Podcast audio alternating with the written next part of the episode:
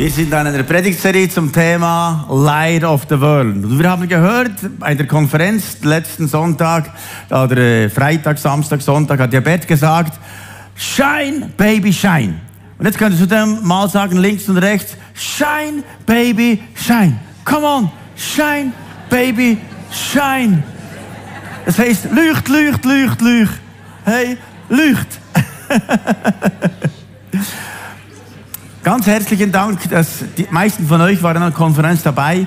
Und auch vielen Dank für eure Großzügigkeit, wie ihr gespendet habt, auch für ähm, die Machladesi. Das ist eine äh, Foundation, die Bert gegründet hat für die armen Menschen in Südafrika. Und ich war ja selber in diesen Slums, in diesen armen Viertel und ich habe gesehen, die bittere Not, wie Menschen dort am Verhungern sind. Und danke für eure Großzügigkeit. Ihr habt bereits 26.000 Franken gespendet. Da sind natürlich auch die Kosten von der Konferenz drin. Aber ab jetzt ist alles nur noch für die Armen. Und es lohnt sich so vor Weihnachten nochmal zu überlegen, kann ich auch etwas beitragen für die Armen auf dieser Erde? Und die Kollekte heute ist vollumfänglich für Machladesi und nächsten Sonntag auch noch einmal. Wir wollen auch ein Herz haben für die Menschen, denen es nicht so gut geht auf dieser Erde. Und danke viel, viel mal für eure Großzügigkeit. Ihr seid einfach einzigartig. Und Pastor Bert hat mich noch angerufen und gesagt, Danke, danke vielmal für eure Großzügigkeit. Er möchte euch allen Danke sagen. Und er hat auch gesagt, ihr seid eine geniale Church. Er hat sich so wohl gefühlt und gesagt, es ist genial, was hier geschieht. Und wir sind Gott so dankbar für das, was er tut. Weißt du was? Wir könnten eigentlich mal diesem Gott einen Applaus geben. Du bist ein guter Gott. Wir wollen dich ehren und preisen. Das haben wir dir zu verdanken. Danke, Vater im Himmel. Halleluja. Heute geht es um das Thema, an Menschen interessiert zu sein. Habt ihr auch schon festgestellt, wenn man so unterwegs ist, meistens ist es so, dass die Menschen weniger an uns interessiert sind, sondern erzählen mehr von sich selbst. Sie erzählen, da habe ich und so weiter. Aber es gibt auch Ausnahmen. Ich habe einen Bergsteigerkollegen, äh, mit dem kann ich Skitouren machen im Winter und er ist von der Uni Bern, ein Dozent. Er kennt zwar Gott nicht persönlich, aber er ist immer sehr interessiert an mir. Er sagt, ja Markus, wie geht es in deinen Gottesdiensten? Wie geht es in deiner Kleingruppe? Hast du etwas mit Gott erlebt? Und so habe ich ihn dann mal gefragt, ja, warum bist du so interessiert an mir? Dann hat er gesagt, weißt du, meine Geschichte, die kenne ich schon. Und ich möchte mal etwas anderes kennenlernen. Das ist auch eine gute Haltung. Meine Geschichte kenne ich schon, aber ich möchte deine kennenlernen. Und Jesus war ja auch so. Jesus war sehr interessiert an den Menschen. Und als er einmal unterwegs war, kam er äh, dort in Samaria vorbei und dort beim Jakobsbrunnen macht er einen Rast. Und als er dort diesen Rast macht, hat er jemand getroffen. Und bei diesem Treffen mit dieser Frau dort hat er vier Schritte unternommen. Das erste ist, er fing das Gespräch an. Und das ist ja meistens heute auch schon herausfordernd, überhaupt mit jemandem in das Gespräch zu kommen. Die Leute haben da irgendwelche Ohrenstöpsel drin und hören Musik oder irgendetwas. Und meistens sind die Leute irgendwie abwesend und es ist eine Herausforderung, dann mit ihnen ins Gespräch zu kommen. Aber Jesus hat dann einige Hürden überwunden und das erste ist, er hat angefangen. Und wir lesen im Johannesevangelium 4. Kapitel, Vers 6. Müde von der Wanderung setzte sich Jesus an den Brunnen. Müde. Man könnte sagen, Jesus hätte gesagt, okay, ich mache mal ein Nickerchen oder so ein Siesta und jetzt lasse ich es mir mal gut gehen. Und dann kam ausgerechnet eine Frau. Und wenn man müde ist, denkt man, ja. Und dann heißt es hier, es war um die Mittagszeit. Und genau um Mittagszeit kam eigentlich niemand zum Brunnen. Das ist wie im Orient, da macht man Siesta. Also vielleicht die Südländer, die wissen Siesta. Siesta ist am Mittag, da macht man einfach nichts. Und dann kommt ausgerechnet am Mittag, lesen wir, da kam eine Samariterin aus der nahegelegenen Stadt zum Brunnen, um Wasser zu holen. Jesus bat sie, gib mir etwas zu trinken. Und das war offenbar eine ausgestoßene Frau, wo alle dachten, nicht, mit dieser will wir nichts zu tun haben. Und dann kam diese an diesem Tag ganz alleine einsam zu diesem Brunnen. Und Jesus war müde. Ich war ja vor einer Woche im Spital und hatte da eine Operation. Und nach der Operation äh, wurde ich da so irgendwie äh, ins Zimmer gebracht, aber ich war immer noch blam, blam, blam, das meint einfach nicht ganz wach. Auf jeden Fall kam ich ins Zimmer und habe festgestellt, da ist noch ein Mann im Zimmer und ich dachte, Jesus, lass mich aufwachen, dass ich dem von dir erzählen kann, wenn es schon eine Möglichkeit gibt. Und dann bin ich wieder eingeschlafen. Sie haben mir vermutlich eine Überdosis gegeben an Schlafmittel, ich weiß nicht. Und dann später habe ich festgestellt, er wird jetzt vom Spital entlassen werden und die Frau kam und da sagte ich, Jesus, jetzt diese Frau wach, das wäre eine gute Gelegenheit und dann wieder pff, eingeschlafen. Sagte Jesus, lass es nicht zu, dass diese rausgehen. Als ich das nächste Mal erwacht bin, war das Zimmer leer. Und ich dachte, Jesus, aber da kommt sicher wieder jemand rein. Und dann war lange nichts, aber da kam jemand rein und diese Person hat einen Schlaganfall konnte nicht mehr sprechen. Da sagte ich, Jesus, warum einfach? Ich will doch hier einfach eine Möglichkeit nutzen, um von dir zu erzählen. Auf jeden Fall hier bei dieser Frau war es so, dass Jesus müde war und hat dann die Möglichkeit genutzt, trotzdem mit ihr ins Gespräch zu kommen. Und wir lesen weiter in Vers 9. Die Frau war überrascht, denn normalerweise wollten die Juden nichts mit den Samaritern zu tun haben. Sie sagte, du bist doch ein Jude. Wieso willst du mich um Wasser bitten? Schließlich bin ich nicht eine samaritische Frau. Und dort im Orient ist es so, dass eigentlich Männer auf der offenen Straße nicht mit Frauen sprechen und erst noch nicht mit Ausländerinnen. Sowieso nicht. Und das war eine riesige Barriere. Jesus wusste, ich muss die erste Barriere überwinden, überhaupt mit einer Frau zu sprechen und dann erst noch mit einer Samariterin.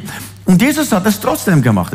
Okay, ich will mich überwinden und mit dieser Frau sprechen, weil diese Frau hat einen Durst in ihrer Seele. Da ist ein Hunger nach Liebe, nach Geborgenheit, nach Annahme, nach Vergebung, nach Frieden. Und diese Frau lechzt nach dem. Und er wusste, da ist ein Manko in diesem Herzen und er möchte, dass das gefüllt wird. Also manchmal ist der erste Schritt nicht so einfach, mit Leuten überhaupt zu sprechen. Ich war unterwegs mit dem Zug von Genf nach Bern. Und im Zug ist es so, dass es ja mucksmüsli still ist. Weißt du, die Leute haben den Kopfhörer rein und es ist einfach ganz still und so still, still, still. Und dann in Lausanne kamen so zwei junge Girls in den Zug und die haben dann begonnen zu sprechen. Und die dachten, ja sowieso, da hört niemand zu. Und sie haben äh, einander erzählt, was sie da für Männergeschichten haben, mit welchem welcher Sex gut ist und so weiter. Und, und dann irgendwie habe ich gedacht, dann, denen muss man helfen, verstehst du? Das ist ja, was die da trinken, ist eigentlich Jauche oder Gülle oder wie sagt man dem? Einfach etwas ganz Schmutziges. Und sie trinken diese schmutzigen Gülle und unterscheiden vielleicht noch, höchstens ist es von einem Ziegenbock oder von einem Schafbock oder von einem Muni. Aber irgendwie dachte ich, das kann ja nicht sein, dass sie sich so ernähren von diesem Pschüttizeug da. Auf jeden Fall sagte ich, ich muss da helfen. Und sie waren zwei Abteilungen weiter vorne. Und ich dachte, Herr, wie kann man diesen jungen Frauen helfen? Das ist schade um die. Und irgendwie fragte ich den Herrn, kannst du mir nicht helfen, irgendwie einen Einstieg zu gewinnen? Aber da kam nichts. Und wenn nichts kommt, dann machst du selber etwas. Auf jeden Fall ging ich dann zu diesen Frauen und habe ihnen gesagt, wow, ihr seid so attraktive junge Girls. Wirklich geniale Frauen, so richtig Prinzessin. Und wisst ihr was? Für euch wartet der beste Prinz von einem Mann. Wisst ihr, einen wirklich guten Mann. Ihr braucht nicht irgendeinen Habascher, also irgendeinen Mann, der euch nur aussaugt und euch eigentlich verletzt und enttäuscht und so, sondern ihr braucht einen edlen Mann. Weißt du, einer, der euch auch wertschätzt, Anerkennung gibt und der euch einfach so das Beste gibt. Er ladet euch ein zu einem Bankett und so. Er macht das Beste für euch. Weißt du, nicht nur, Sex, das ist einfach zu wenig. Ihr braucht einen richtig guten Mann. Dann haben sie gefragt, ja, wie kommt man denn dazu? Dann habe ich ihnen gesagt, ihr müsst mit dem da oben sprechen. Der weiß es, weil der kann das ganz gut zusammenfügen. Er hat gesagt, dass er das macht. Ja, das habe ich noch nie gehört. Dann habe ich gesagt, wie ich das mache. Und ich habe damals, vor 38 Jahren, habe ich Gott gefragt, hast du für mich nicht eine Traumfrau? Und weißt du, da kam so eine Perle daher. Und weißt du, seit 38 Jahren bin ich so etwas von glücklich. Jeden Morgen, wenn ich erwache, denke ich, wach, eine solche Bombe habe ich da zu Hause. Und am Abend, weil das ist ja genial, solch eine brillante Frau. Und den ganzen Tag bin ich verliebt, verknallt in mein Sweetie. Das ist einfach unvorstellbar. Dann sagte sie, Genau, das möchten wir auch. Dann habe ich ihnen gesagt, weißt du, da braucht ihr eigentlich zuerst diesen Jesus in eurem Herzen. Weißt du, der, er möchte ja etwas in euch bewirken, dass dann er in euch ist und dann seid ihr gefüllt mit diesem Frieden, mit dieser Freude, mit dieser Kraft, mit der Energie und dann dann könnt ihr mit ihm sprechen und dann wird er euch den besten Partner geben. Ich bete gerne für euch, äh, dass ihr das empfangt. Und dann waren wir schon in Bären. Und dann heißt es, alle aussteigen, die nach hier und da und da und da. Und dann mussten wir alle raus. Aber das war interessant. Als ich rauskam, sagten mir die beiden Girls, hey, vielen Dank. Das hat uns noch niemand gesagt. Und dann war es noch spannend. Da sind einige Leute ausgestiegen, die haben das alles auch gehört. Verstehst du die ganze Story? Und die haben gesagt, war so interessante Geschichte jetzt. Haben wir auch noch nie gehört. Aber es brauchte diesen mutigen Schritt von einem Großpapa, der zu so jungen Girls geht und sagt, hey, Gott hat etwas Besseres für euch bereit. Zum Glück ist bei mir, wie soll ich sagen, alle Hemmungen gestorben.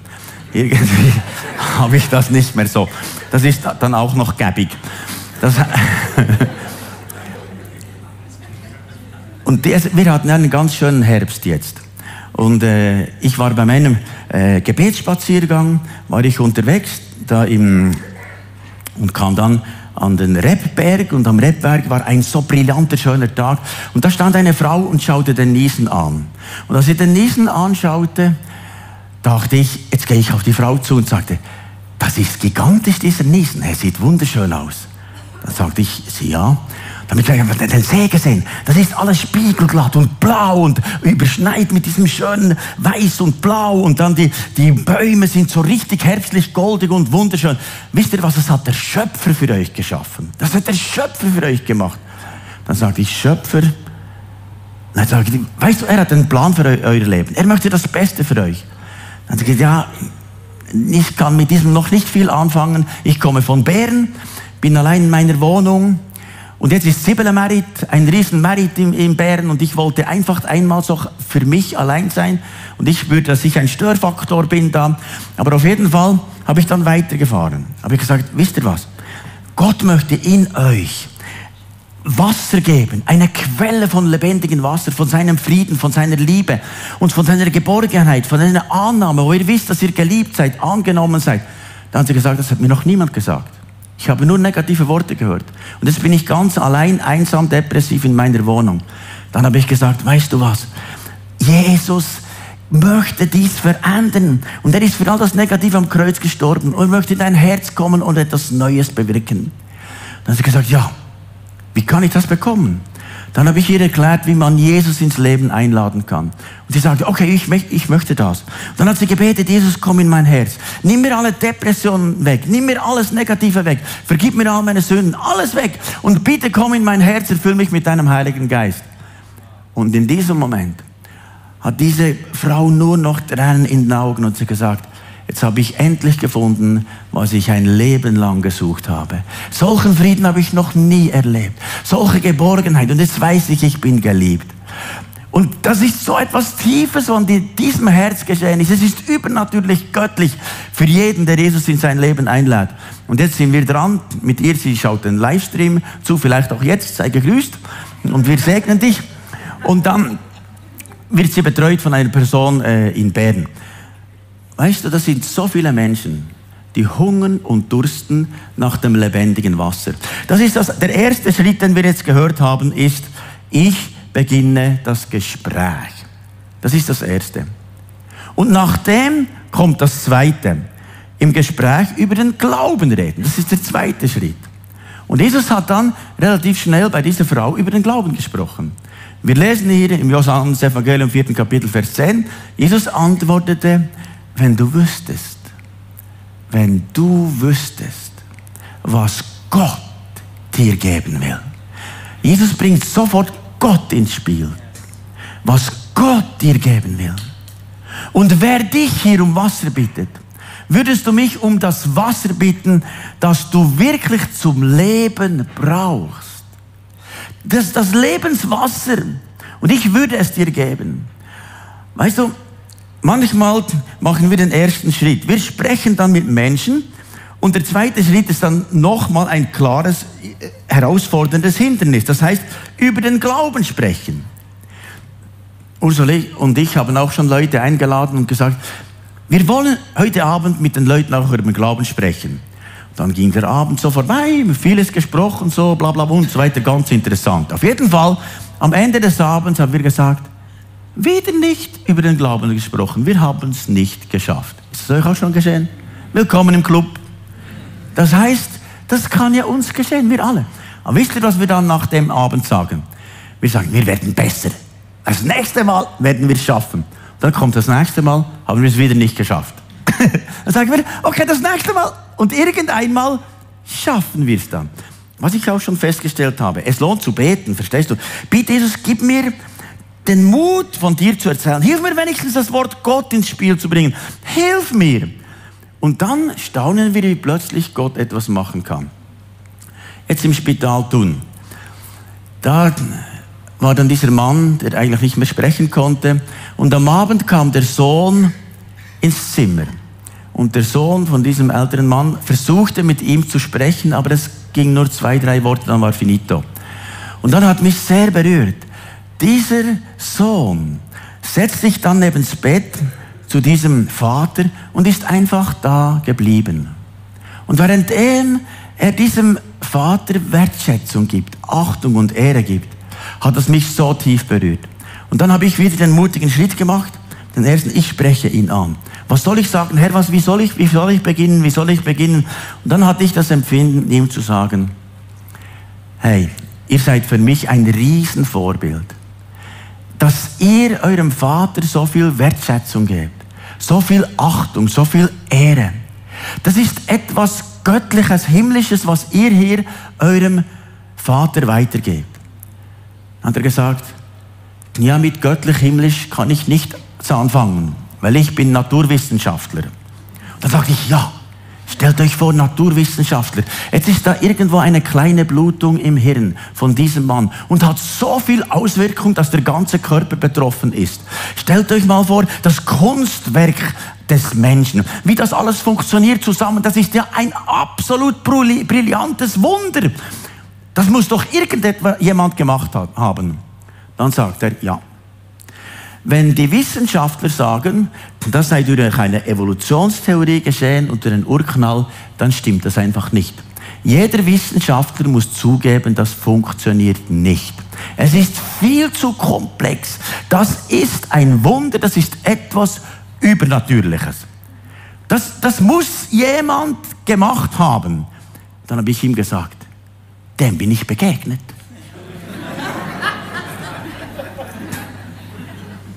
Und dann habe ich ihm meine Geschichte erzählt. Ich habe ihm gesagt, weißt du, ich war leidenschaftlicher Gleitschirmflieger, Bergsteiger und äh, Motorradfahrer und ich liebte es, einfach so möglichst jedes Wochenende einen 4000er zu besteigen oder eine Nordwand zu besteigen und ich brauchte immer diesen Kick mit Höhenflüge und so weiter. Trotzdem hat mir etwas gefehlt. Tief innen war eine Leere. Und dann hatte ich einen Unfall. Mein vierter Halswirbel war eingestaucht. Ich hatte Schleudertrauma und die Ärzte konnten mir nicht helfen. Und meine Mutter hat dann gesagt, wenn schon niemand helfen kann, lies doch die Bibel. Dann habe ich angefangen, die Bibel zu lesen, habe gelesen, wie Jesus Menschen heilt. Dann habe ich angefangen, mit ihm zu reden und gesagt, Jesus, ich bitte dich, heile mich. Du bist meine letzte Adresse. Und dann war vier Monate einfach nichts. Ich habe gebetet und habe das Gefühl, das ging wie an die Decke und dann war es wieder vorbei. Aber nach vier Monaten ist etwas unvorstellbar Übernatürliches geschehen. An einem Abend war es hell neben meinem Bett und ich sah eine Gestalt und ich stellte fest, das ist Jesus, obwohl ich aber nur seine helle Gestalt wahrgenommen, aber sehr deutlich seine Stimme gehört. Ganz deutlich. Das habe vermutlich nur ich gehört, das kam direkt in mein, äh, Gespräch, irgendwo in mein Hirn. Und so deutlich, diesen Namen Markus. Und ich habe noch nie mal jemand gehört, der meinen Namen so liebevoll gesagt hat. Aber auch noch nie was so durchdringend, in solcher Kraft und Wucht und Autorität, hat jemand gesagt, Markus. Und ich stellte fest, der kennt mich durch und durch. Dieser Jesus kennt alles. Und es war so durchdringend, Markus. Und er hat gesagt, ich möchte in dein Leben kommen. Ich möchte, dass du mir nachfolgst und mir dienst. Und ich habe gesagt, wenn du mich heilst, kannst du alles haben. Und in diesem Moment kam solch ein Friede. Solch eine Liebe. so eine Gegenwart. Und weißt du, das ist in mir eine Quelle geworden, seitdem ist es permanent da. Es ist so gefüllt von der Gegenwart Gottes, es mich nie mehr verlassen. Es wird immer stärker. Und dann wurde ich auch augenblicklich geheilt, stand auf, ging wieder zur Arbeit. Gott hat Übernatürliches getan. Das habe ich ihm dann erzählt und habe ihn dann gefragt, ob er auch schon jemals gebetet hat oder irgendwo die Bibel gelesen und so. Und dann hat er gesagt, ja, nein. Aber seine Kinder kommen da vom biblischen Konfirmandenunterricht von der Landeskirche nach Hause und fragen, du, wie ist das mit der Jungfrauengeburt? Wie kann jemand schwanger werden ohne einen Mann? Und so, dann habe ich natürlich keine Ahnung. Dann habe ich ihm gesagt, es ist ein Unterschied zwischen Wissenschaft und Glaube. Weißt du, Glaube ist etwas, was in deinem Herzen passiert. Wissenschaft ist etwas, was in deinem Kopf passiert. Und jetzt hast du deinen Kopf schon sehr gut ausgebildet. Das ist ja genial. Aber weißt du, in deinem Herzen möchte Gott noch etwas Neues tun. Dann habe ich ihn gefragt, hast du schon irgendwo mit Kirche? Ja, nein, einmal war ich so in einer Freikirche, aber die war so eng, da dachte ich, da gehe ich niemals mehr rein. Dann habe ich gesagt, er kann mal bei uns kommen. Weißt du, das ist doch etwas vielleicht nicht ganz so eng, ich weiß es nicht. Aber kannst ja mal kommen. Dann gesagt, ja, das wäre noch interessant. Und dann spürte ich, jetzt darf ich nicht mehr weiterfahren, sonst gibt es Überdosis. Das reicht. Jetzt kann sonst jemand weiterfahren. Und dann habe ich gespürt, okay, er hat festgestellt, der Markus hat vermutlich Wasser. Und dieses Wasser ist in ihm eine Quelle von Liebe, von Freude, von Kraft, von Angenommensein, von Vergebung, von, von etwas Himmlisches, Übernatürliches, was nur Gott geben kann. Und weißt du, wenn das in unserem Herzen sind, das Leben wird dann lebenswert wenn wir voll von diesem Heiligen Geist sind. Und Jesus hat diesen zweiten Schritt mit dieser Frau gemacht und gesagt, okay, der nächste Schritt ist, über den Glauben zu sprechen. Der erste war das Gespräch beginnen und das zweite ist meine Geschichte zu erzählen. Und dann kommt der dritte Schritt, die gute Nachricht. Dann, wenn man schon die Geschichte erzählt hat, spürt man, ist die Person offen für Jesus oder ist sie nicht und so man, man spürt es irgendwo. Auf jeden Fall hat Jesus gemerkt, diese Frau, die möchte auch noch die gute Nachricht hören. Und Jesus sagt dann, in Johannes 4,13, Jesus erwiderte, wer dieses Wasser trinkt, wird bald wieder durstig sein. Wer aber von dem Wasser trinkt, wer von dem Wasser trinkt, das ich ihm geben werde, der wird nie wieder Durst haben. Der wird nie wieder Durst haben. Dieses Wasser wird in ihm zu einer nie versiegenden Quelle, die ewiges Leben schenkt. Weißt du, im Himmel bist du so gedrängt von diesem Wasser, von dieser Fülle. Und Getrenntheit von Gott ist purer Durst. Und Jesus sagt, hier auf der Erde möchte ich dir mein Wasser geben, dass es in alle Ewigkeit voll vom Wasser des Lebens ist. Und weißt du, Jesus bietet das an. Und da sind so viele durstigen und hungere Menschen, die sehnen sich nach dem Evangelium. Und dann hilft es, wenn wir das dann klar erklären. Jesus sagt, was du brauchst, ist der Heilige Geist in dir. Du musst von neuem geboren werden. Aber diese Frau hat dann immer wieder abgelenkt. Weißt du, im Gespräch, wenn man über den Glauben spricht, habt ihr auch schon festgestellt, da ist man auf einer guten Spur, dann plötzlich pff, reden die von etwas ganz anderem. Jetzt haben wir doch nicht von Putin gesprochen. Warum jetzt Putin? Wir sind doch ganz bei Jesus gewesen. Das ist nicht genau dasselbe. Und dann musst du das wieder zurückbringen. Von Putin auf Jesus.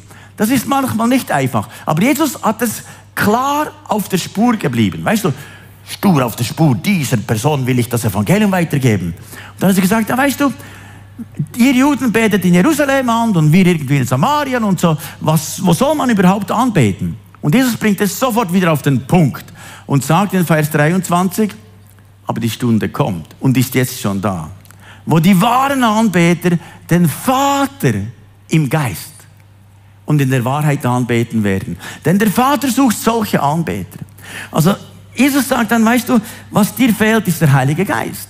Was dir fehlt, ist etwas gestorben. Also in dem Moment, als Menschen sich damals im Garten Eden von Gott getrennt haben, ist etwas gestorben, der Geist Gottes. Es ist etwas in ihrem Herzen gestorben. Der Geist Gottes war dann weg. Und das hat ja Jesus sehr beschäftigt. Und das ist jetzt die gute Nachricht. Ich mache das folgendermaßen. Ich erkläre den Leuten, weißt du, in jedem Menschenherzen hat es Dinge, die uns enttäuscht haben, die wir frustriert sind, Menschen, die uns verletzt haben. Es gibt Krankheiten, gibt auch innere Verletzungen, gibt Sünden, Dinge, die wir falsch gemacht haben. Und so gibt es im Menschen so viel Negatives und das sehen wir auf dieser Erde, wie viel Schreckliches da auch geschieht. Und dieses Negative im Herzen ist zwischen uns und Gott so wie eine Scheidewand. Das ist etwas wie etwas dazwischen. Und Gott hat es so beschäftigt, dass etwas zwischen dem Menschen ist, den er geschaffen hat und ihm. Und er konnte es fast nicht ertragen. Ich habe diese Menschen geschaffen, ich liebe sie und ich möchte sie an mein Herz nehmen. Aber da ist so viel Negatives und eine Trennwand zwischen uns. Und Gott fand keinen anderen Weg, außer Jesus auf diese Erde zu senden und sagen, Jesus, du bist mein Sohn und du stirbst auf dieser Erde und lässt Nägel in deine Hände und Füße treiben und du stirbst für jede Krankheit, für jedes Leiden, für deine inneren psychischen Verletzungen, für alle Sünden ist Jesus am Kreuz gestorben. Es heißt, er lud auf sich all unsere Schmerzen, all unsere Krankheit, alles trug er. Er hat das gemacht aus Liebe. Was für ein Gott der Liebe, der alles gegeben hat, sein Liebstes, seinen Sohn, damit wir endlich dem loswerden können.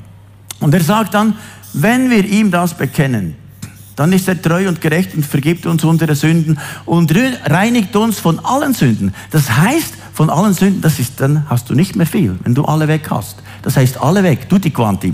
Das heißt, wir dürfen ihm alles sagen und er entsorgt es alles gratis.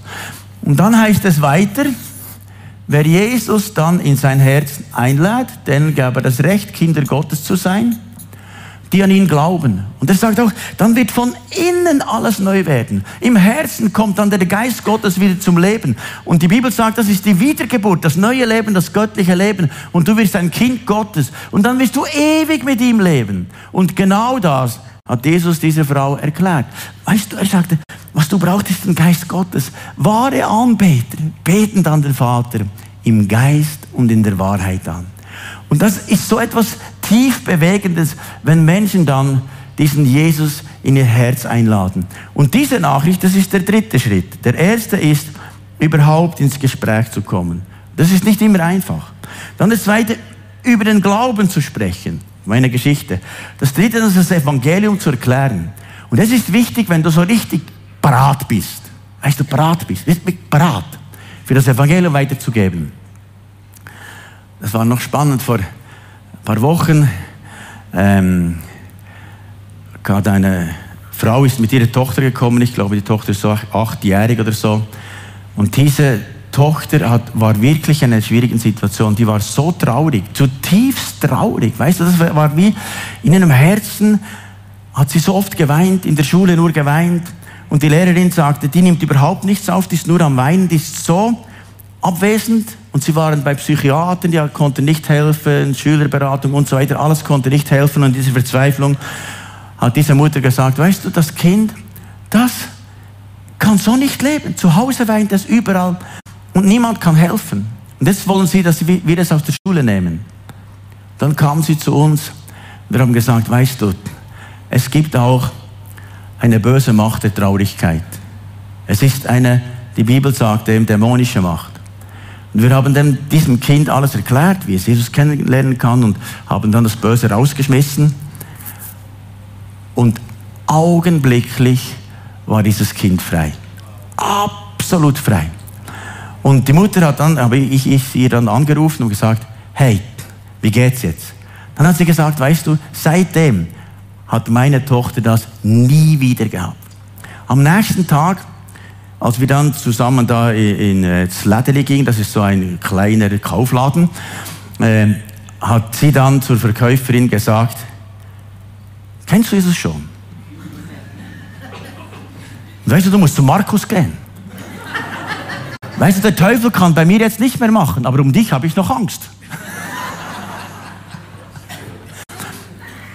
Und wenn du Jesus im Herzen hast, dann ist etwas Neues geworden etwas Neues geworden. Und jetzt der vierte Schritt. Der letzte Schritt ist die Herausforderung. Jesus hat dann sie herausgefordert. Zuerst angesprochen, dann über den Glauben gesprochen, erklärt, wie man Gott persönlich kennenlernen kann. Dann hat sie herausgefordert, geh, hole deinen Mann. Und sie sagt, ich habe keinen Mann. Dann hat Jesus gesagt, du hast recht, den Mann, mit dem du verheiratet oder jetzt zusammenlebst, bist du nicht verheiratet. Und die fünf Männer, die du hattest, sind nicht deine Ehemänner und so. Dann hat sie gesagt, du bist ein Prophet. Und dann hat Jesus gesagt, ja, und wir lesen dann in Johannes 4, 25, die Frau spricht zu ihm, ich weiß, dass der Messias kommt. Ich weiß es. Welcher Christus genannt wird. Denn dieser kommen wird, wird er uns alles verkündigen. Jesus spricht zu ihr, ich bin's, der mit dir redet. Und weißt du, diese Erkenntnis, ich bin's. Und die Frau rannte dann zurück in die Stadt und gesagt, ich bin dem Messias begegnet, weil sie ihrem Herzen diesen Jesus trug und voll von dieser Freude, von dieser Energie, von dieser Kraft dann in die Stadt kam und hat überall erzählt. Und es heißt dann, dass die ganze Stadt zum Glauben kam, als Jesus kam. Nur wegen einer Person, die sagte, Jesus, du hast den Ramsch weggenommen, jetzt wohnst du in mir und das Licht ist in meinem Herzen. Was für ein gewaltiger Moment. Und vielleicht sagst du ja, heute möchte ich wie diese Samariterin sagen, ja, ja, ich möchte das. Dann ist es ganz einfach. Du kannst in einem einfachen Gebet sagen, Jesus, ich will das nicht mehr und ich will dich in meinem Herzen.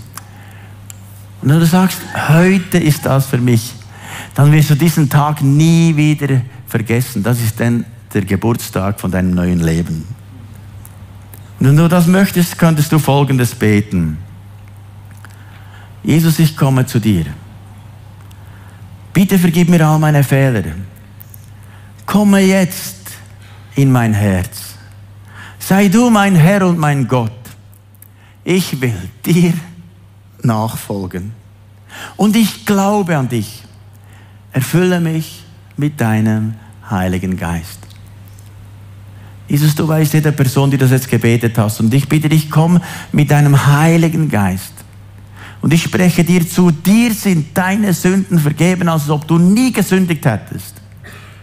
Und ich spreche dir zu, dass der Heilige Geist jetzt in dir wohnt und dass du eine Wiedergeburt erlebst, wo du mit diesem Frieden erfüllt wirst. Wow. Ich spüre gerade, wie das eine Person jetzt gebetet hat. Und ich spüre, wie der Heilige Geist genau in deinem Herzen jetzt Wohnung macht und sagt, Friede sei mit dir. Einen Frieden, der sonst niemand geben kann. Und diesen Frieden will er dir geben. Und ich segne dich im Namen Jesu. Amen. Ich möchte uns alle ermutigen. Das sind Menschen, die Jesus noch nicht kennen. Und weißt du, ich möchte nicht jetzt sprechen von irgendeinem einem Druck, dass wir etwas tun müssen. Aber wenn wir die Augen nicht offen haben und das Herz nicht offen haben, das sind so viele Menschen. Ich habe gerade am ersten Gottesdienst habe ich mit jemandem gesprochen, der war ein Nachbar von mir. Und den habe ich eingeladen zum Alpha Life Kurs. Und er kam dann, hat sein Leben Jesus anvertraut und er hat mir am Ausgang gesagt, danke Markus, Danke, Markus. Ich habe das Leben gefunden. Und seitdem ist alles anders, seit Jesus in meinem Herzen ist. Es lohnt sich. Weißt du, wir wollen den Menschen dieses Wasser geben. Das Wasser des Lebens. Und Jesus hilft uns alle, die Augen offen zu halten wie Jesus, der bereit war, diese Liebe weiterzugeben. Dieses Lebenswasser. Ich danke dir, Vater, im Namen Jesu.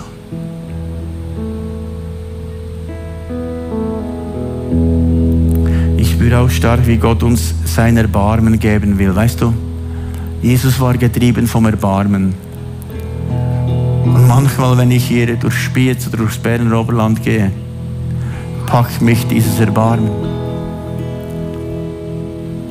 Ich war gerade wieder diese Woche in Gstaad und unterwegs habe ich, ich war mit Luca unterwegs im Auto, habe gesagt, ja hier ist ein Bauer, der einmal so in Schwierigkeiten war, den durfte wir zu Jesus führen und jetzt seine ganze Familie mit Gott unterwegs und hier auch diesen Mann und so weiter.